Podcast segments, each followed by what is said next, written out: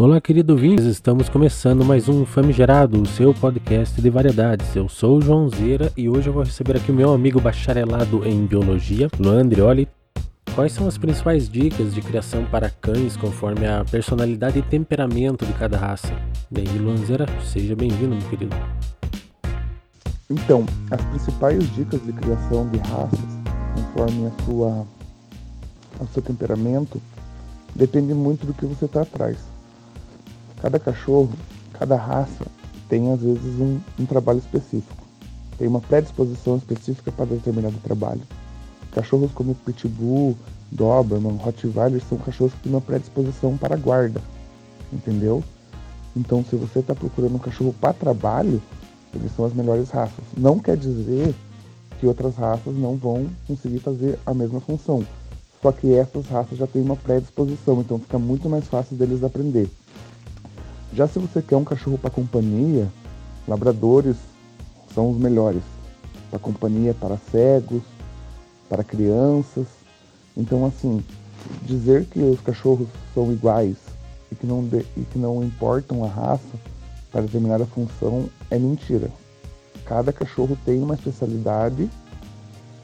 Agora, se você está atrás de um cachorro só para diversão, sem trabalho, não, para não precisar para guarda, não precisar para uma função específica, os vira-latas sem dúvida são a melhor opção, pelo fato deles serem mais suscetíveis, menos suscetíveis a doenças, eles têm genes dominantes e genes recessivos que caso aconteça algum problema na fabricação de uma proteína, eles conseguem compensar, então por isso que os cachorros vira-lata geralmente têm uma expectativa de vida muito alta, às vezes não precisa nem tomar vacina, são generalistas em questão de, de alimento, então eles comem qualquer, qualquer, qualquer coisa.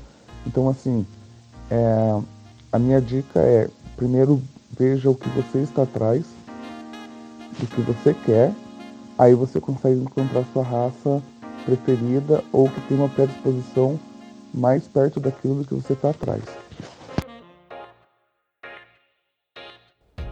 Como evitar a disputa pela dominância de território no caso de haver mais de um cão no mesmo terreno?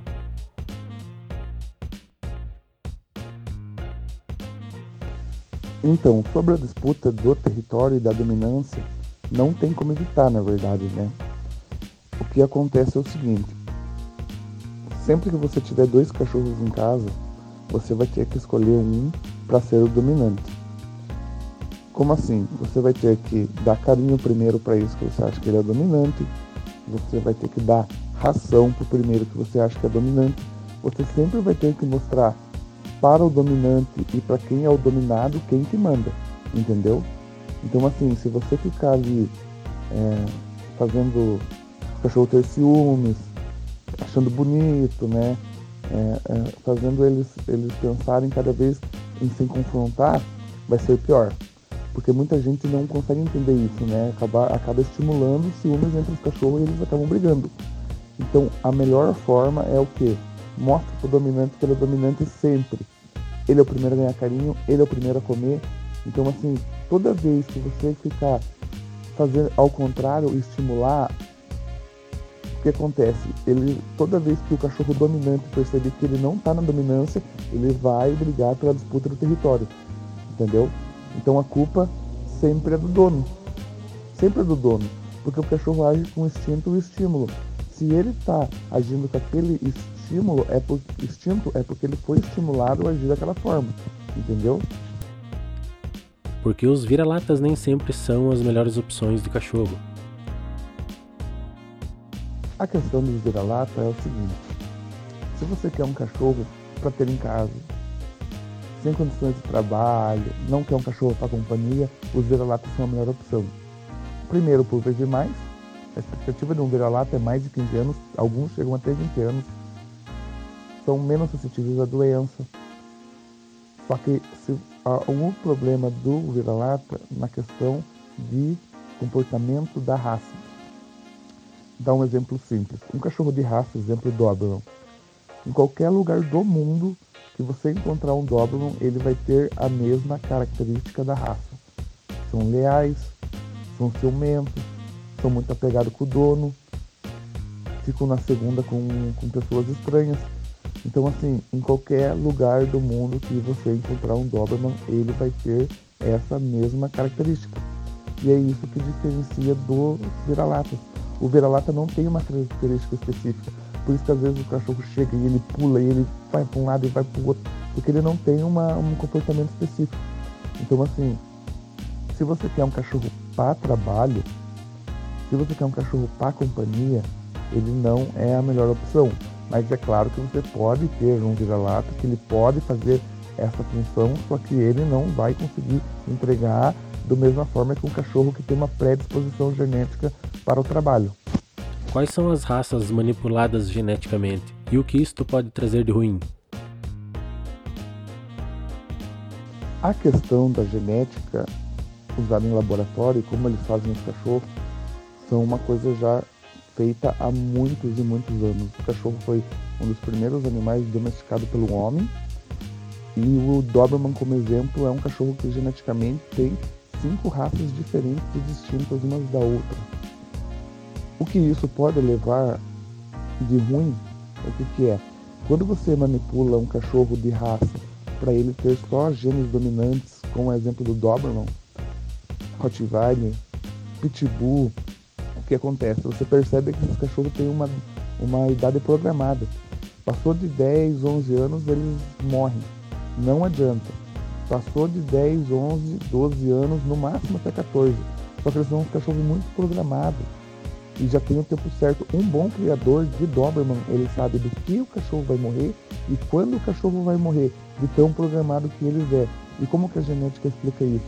Eles têm só genes dominantes. Entendeu?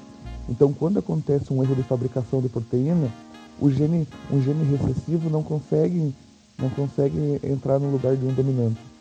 Entendeu? Eles não conseguem ter a compensação. Já ao contrário do, do, do, do vira-lata. Como o vira-lata tem vários genes de vários cachorros diferentes, quando o que acontece?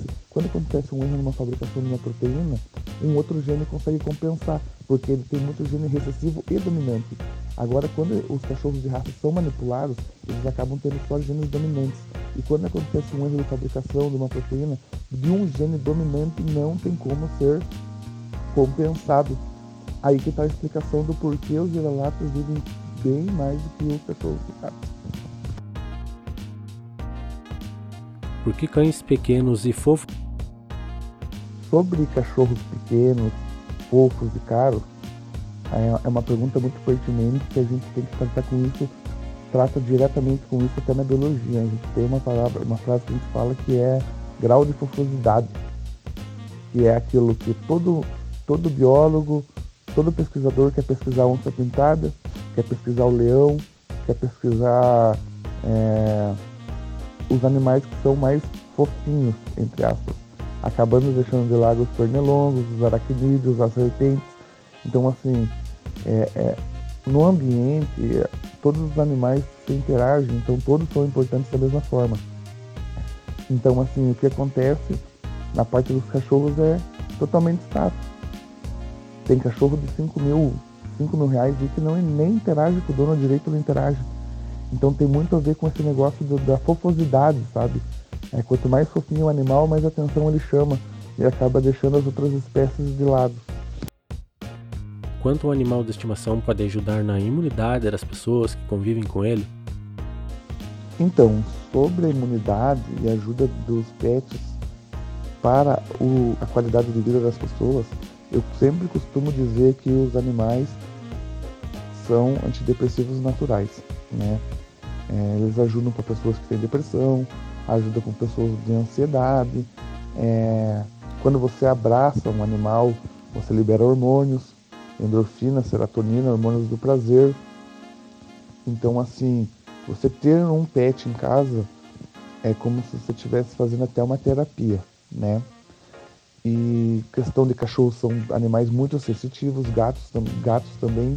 Se você quiser fazer um teste, você vê quando você está doente, o gato não sai do teu lado. Se você está doente de cama, o gato vai ficar na cama com você o dia inteiro. Então eles são animais muito sensitivos que fazem muito bem para o nosso bem-estar. Muito bem, espero que você tenha gostado. Eu falei com o Luan Andrioli, que é especialista em biologia. O Famigerado de hoje vai ficando por aqui. Muito obrigado por ouvir esse episódio. Ajude a fortalecer esse podcast curtindo e compartilhando em suas redes. Arroba Famigerado Podcast.